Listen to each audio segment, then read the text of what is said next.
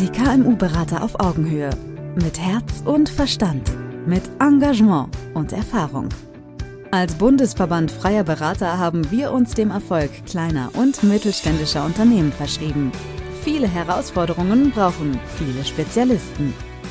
Mit Branchen-Know-how und spezialisiertem Fachwissen bringen wir die Professionalisierung Ihres Unternehmens voran. Treffen Sie hier Ihre Berater, die am besten zu Ihnen und Ihren Herausforderungen passen. Die KMU-Berater auf Augenhöhe. Fachgruppe Finanzierung. Wir sprechen mittelständisch.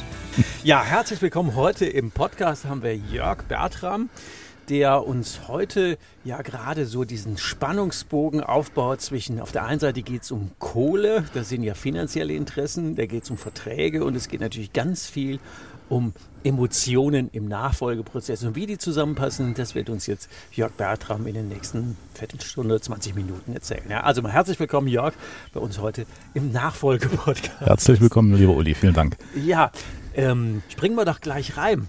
Du hast ähm, gesagt, so ein Nachfolgeprozess, da geht es natürlich, ihr seid ja Finanzierungsspezialisten, da geht es natürlich um Verträge, um Kohle, um Bankfinanzierung, um Nachfolge und auch ganz viel um Emotionen. Wie passt denn das eigentlich zusammen? Ja, Uli, der Nachfolgeprozess äh, ist in zwei ganz wesentliche Dinge gelagert. Das, da haben wir zum einen das Thema ZDF, Zahlen, Daten, Fakten. Mhm. Wir haben einen Betrieb, der eine bestimmte Leistung bringt, der an Zahlen abgebildet wird. Wir haben einen einen Übergeber, der seinen Betrieb verkaufen möchte, sein Lebenswerk verkaufen möchte, da natürlich einen höchstmöglichen Preis erzielen will, um sein Lebenswerk auch entsprechend äh, honoriert zu bekommen. Und wir haben den Übernehmer, in der Regel einen Existenzgründer, der genauso zu seiner Bank gehen muss und sagen, ich will genau den Betrieb kaufen, ich will mich selbstständig machen. Und die Bank dort natürlich auch auf Zahlen guckt. Und insofern ist das auf der einen Seite sehr materiell angelegt, dieser Prozess oder dieser Vorgang des Unternehmensverkaufs. Mhm. Auf der anderen Seite auch sehr emotional, sehr psychologisch äh, äh, aufgelegt und angehaucht, weil wir einfach davon ausgehen müssen, für den Käufer ist es ein Riesenschritt in seine Selbstständigkeit, mhm. eine völlig neue berufliche Entwicklung. Das geht einher mit Übernahme von Haftungen, ja, von Risiken. Mhm. Und für den Übergeber, für den Verkäufer des Betriebes, der steht halt genau an dem Punkt, wo es ihm bewusst wird, dass er in den letzten Teil seines Lebens eigentlich in den Ruhestand eintritt, nicht mal vom Berufsleben. Das ist damit auch endgültig vorbei. Loslassen. Loslassen können ist Macht ein ganz großes Thema. Mhm. Und das kann der eine besser und der andere weniger gut. Der andere muss erst eben lernen, damit umzugehen. Und deswegen ist das ein ganz großes Spannungsfeld dort. Mhm.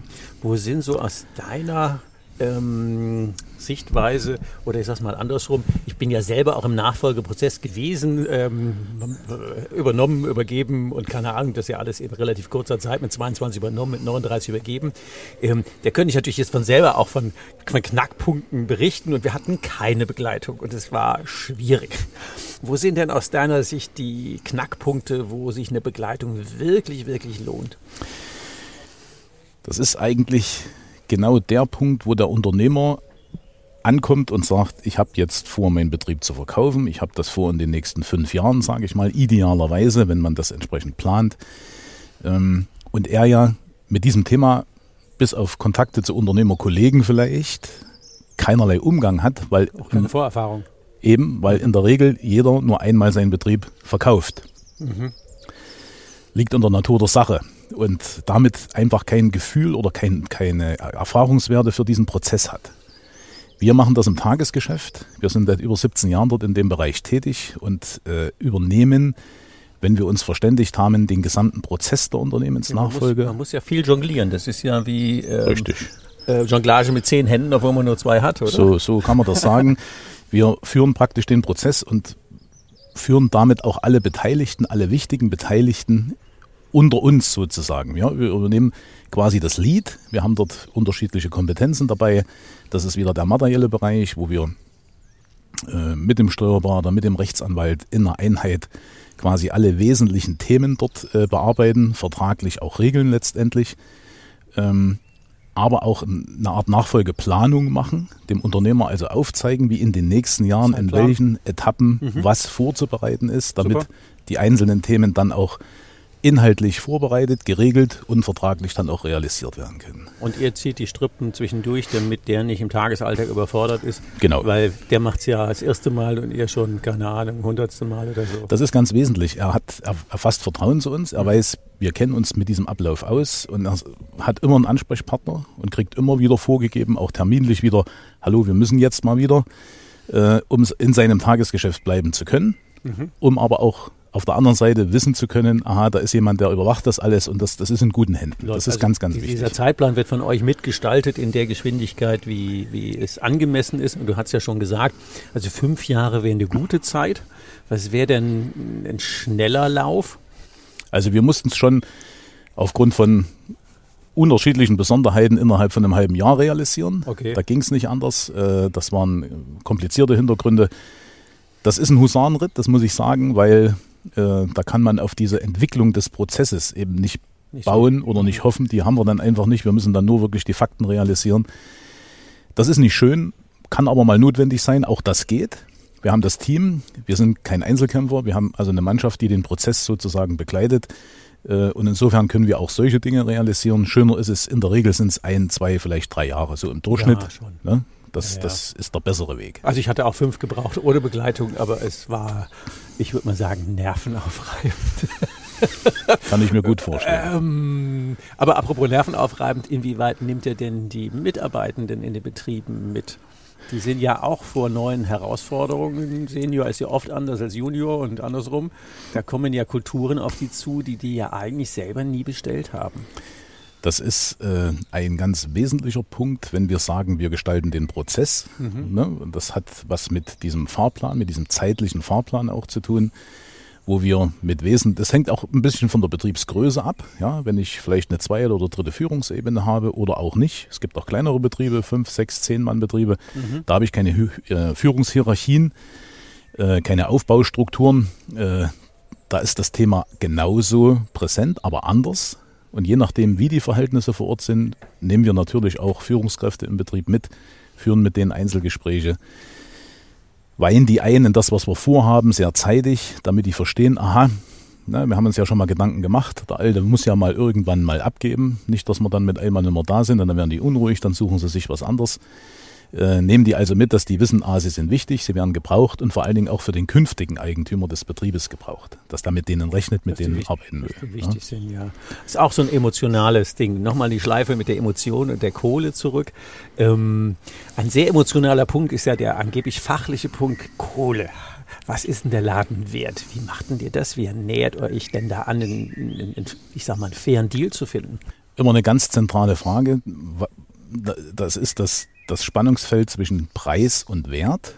Ja, mhm. das ist der Unterschied zwischen diesen beiden, äh, beiden Begriffen. Da liegen Welten dazwischen. Um eine Basis für Kaufpreisverhandlungen äh, zu haben oder um auch einfach mal mit dem Unternehmer zu, drüber zu reden, der in der Regel sagt, ich habe keine Ahnung, was mein Laden wert ist, sagt ihr mir das mal. machen wir, wenn wir, wenn wir damit beauftragt werden, oder es gibt eine Vorstellung, aber auch mehr nicht, äh, ja. äh, machen wir eine sogenannte Unternehmensbewertung nach den geltenden Regeln. Da schreibt das Institut der Wirtschaftsprüfer über bestimmte Standards äh, vor, wie sowas abzulaufen hat, dass es auch finanzverwaltungssicher ist, dass es auch vor Notaren, vor Gerichtsverhältnissen standhalten kann. Mhm. Steuerlich safe und so. Mhm. Steuerlich safe, Finanzverwaltung, aber auch gerichtlichen Auseinandersetzungen standhalten kann und wird. Ähm, darüber wird ein Wert ermittelt, mhm. der einfach dann mal da ist und die Basis für Kaufpreisverhandlungen bietet oder äh, darstellt. Und dann wird verhandelt. Und dann muss man sich um diesen Wert irgendwo finden, versuchen zu finden, was auch in der Regel passiert. Äh, das ist dann einfach, das sind Preisverhandlungen mit unterschiedlichen Interessenlagen. Junior, Senior zusammen am Tisch oder Junior, Senior Käufer, oder Käufer, Verkäufer. Der Käufer will immer weniger als der Verkäufer. Der Käufer will wenig zahlen, der Verkäufer will viel haben. Das ist wie bei jedem Kaufgeschäft der Fall. Und letztendlich wird dann, einigt man sich auf einen Preis. Das ist jetzt der Preis, den ich im Nachhinein zur Ermittlung des Wertes dann am Ende festlege und den beide Parteien finden müssen. Um am, Anf am Anfang des Prozesses relativ weit.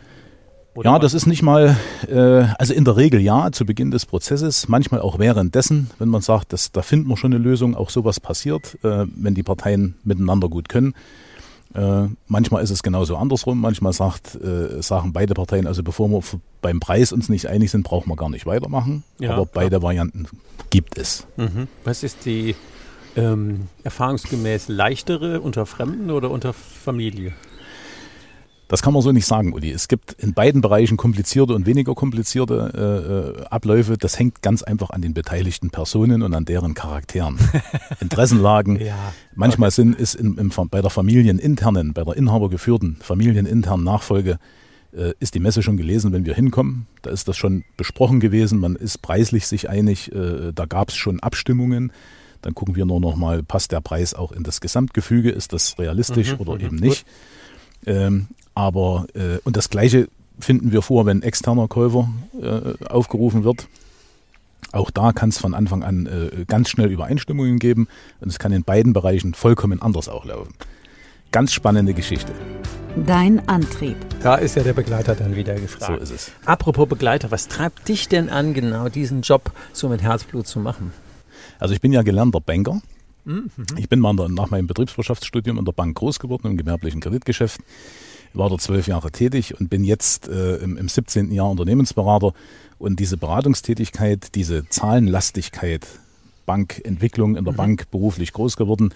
Wir wissen, wie wir mit unseren Finanzierungskonzepten zur Bank gehen müssen, damit die entscheidungsfähig werden. Das ist unsere Stärke. Das ist ein großes internes Plus, ja. Mhm. Das ist unsere große Stärke. Ähm, wir wissen aber auch aufgrund unserer Lebenserfahrung und der Erfahrung über die Beratungsjahre, wie wichtig es ist, den, den Unternehmer bei Entscheidungen zu erreichen und mitzunehmen und ihn davon zu überzeugen, dass das gut und richtig ist, was er macht. Und ich denke, da haben wir ein ganz gutes Händchen und ein ganz gutes Gefühl für die Situation über die Jahre entwickelt. Und in dieser Kombination sind wir dem Unternehmer, so kriegen wir es auch bestätigt, wenn die Projekte abgeschlossen sind, eine große Hilfe in diesem Prozess. Das heißt also, die, die, der Antrieb kam aus diesem Bankwissen, das auch praktisch umzusetzen, die Leute zu begleiten. Du warst jetzt kein Betroffener in so einem Nachfolgeprozess. Ich war kein Betroffener. Wir sind einfach über, über den Markt und über die Projekte, die uns angetragen werden. Wir werden in der Regel vom, vom, vom Steuerberater oder von Unternehmerkollegen äh, empfohlen, mit dem Thema Nachfolge konfrontiert wurden, wo einfach die Themen zu lösen waren, weil der Mandant zu seinem Steuerberater geht. Mhm und der Steuerberater, okay, verstehe ich, machen wir aber übers Netzwerk. Da ist der Herr Bertram mit der ETL Unternehmensberatung. Und der ist da spezialisiert in dem Nachfolgebereich und der hilft euch bei diesem Prozess. Ja, super, gut. Ja, ja, gerade das Thema Bankschnittstellen. Ähm, ich habe ja auch einen Podcast, der heißt Bank neu denken. Da, ah, da geht es darum, ähm, einfach den Nutzen für die, ich sag's mal, bei Sparkassen und bei Genossenschaftsbanken sind ja die Bürger oder die Mitglieder sind ja eigentlich Inhaber. Und wenn man schon eine eigene Bank besitzt, dann sollte die einmal was nützen. Und gerade bei so Herausforderungen braucht man natürlich engagierte Berater. Richtig. Also das wäre der Antrieb aus der, aus der eigenen Erfahrung. Das sind die angetragenen ähm, Projekte haben, wie, wie kann man die dann besser lösen? Wir sprechen mittelständisch. Wenn mich jemand fragen würde, also empfiehl mir mal, was kannst du denn zu dem, zu dem, zu dem Jörg Bertram sagen? Was würde ich denn sagen, wenn ich dich empfehlen sollte? Also wir bringen eine langjährige Erfahrung mit. Mhm langjährige Erfahrung sowohl im Finanzierungs-, also im Zahlen-, Daten-, Faktenbereich, als auch in der Betreuung des Prozesses der Unternehmensnachfolge, also bei den zwischenmenschlichen Themen. Wir sind, das nehme ich für uns jetzt einfach mal in Anspruch, hoch empathisch. Wir bringen den Unternehmer dazu und das, das ist in jedem in jedem Projektgeschäft so, muss das schnell gehen, aber wir, ich denke, wir lösen das gut, sehr gut, dass der Unternehmer ganz schnell versteht, dass wir ihm helfen wollen und können und dass, wir, seiner Seite. und dass wir für dieses Projekt, was ansteht, für ihn genau der richtige Partner sind, weil wir seine Interessen vertreten. Ja? Und das versteht er. Dafür, darüber hinaus sind wir keine Einzelkämpfer. Wir sind also im Rahmen der Gruppe Expertenteam. oder auch des Unternehmen, des KMU-Beraterverbandes, der ETL-Gruppe und des KMU-Beraterverbandes in der Lage, jede Kompetenz an irgendeiner Stelle abzudecken, zu lösen, anzubieten, die wir vielleicht im Tagesgeschäft nicht so zu 100 Prozent abdecken können. Ja, wir können immer auf Spezialisten zurückgreifen übers Netzwerk bei uns und das ist ein ganz großes Plus für den Unternehmer, weil er muss nicht von Pontius zu Pilatus, er hat einen Ansprechpartner im Lied und der verteilt so, wie es notwendig der ist. Der jongliert die ganzen Sachen und hat die, Time, die Timeline, die Zeitspur so und den Faden. Darüber hinaus, mhm. Uli, weil die, die Frage, was, was uns empfehlenswert macht, wir sind äh, auch relativ stark in der Fläche vertreten. Wir sind also im Bereich der neuen Bundesländer, sowohl mhm. im Nordbereich als auch im Südbereich äh, tätig für meinen Verantwortungsbereich. Wir haben meine Hauptniederlassung in Erfurt, da sitzen meine Mitarbeiter. Wir haben eine Niederlassung in Dessau mit Mitarbeitern, mit einem Niederlassungsleiter. Und wir haben in Dresden und Gera Büros, sodass wir also über den Nord- und Mittel- und Südbereich in der Fläche sehr gut vertreten sind. Und darüber in der Fläche auch, weil wir ja vor Ort bei den Hausbankverbindungen unserer Kunden tätig wären und die durch alle drei Bankenlager in Deutschland gehen, äh, einen guten und repräsentativen Überblick in diesem Bereich uns aneignen können. Ja, das ist ein super Netzwerk. Perfekt. Drei Praxistipps. Abschließend drei Tipps, die du einem, ja, jetzt in, entweder schon im Prozess befindlichen oder sich drüber nachdenken, ob Junior, Senior, Käufer, Verkäufer. Was würdest du denen ja so ganz konkret äh, mitgeben, zu sagen, bevor er loslegt, denk mal an die drei Sachen, das wäre extrem wichtig. Zeitig genug das Thema Nachfolge Zeitig, denken, Zeitig genug denken, okay, super. keine Angst davor haben, ran an den Speck, die Dinge lösen, nicht vor sich herschieben. Mhm, super. Und ähm, der dritte Gedanke, den suche ich gerade wieder, der ist mir gerade von links nach rechts durch den Kopf entschwunden. Kein Problem, wir sind spontan. Versuchen nicht zu denken, das kriege ich schon irgendwie hin.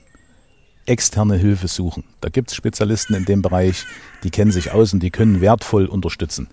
Der Unternehmer kriegt das in aller Regel eigengelöst schwieriger hin, als wenn er sich extern vertreten lässt mit Leuten, die sich dort wirklich auskennen. Das würde ich ja sofort aus meiner eigenen Erfahrung bestätigen. Wir wollten auch mal Geld sparen. Das ist ja immer so, ja, was so Berater all die wollen ja nur Geld verdienen.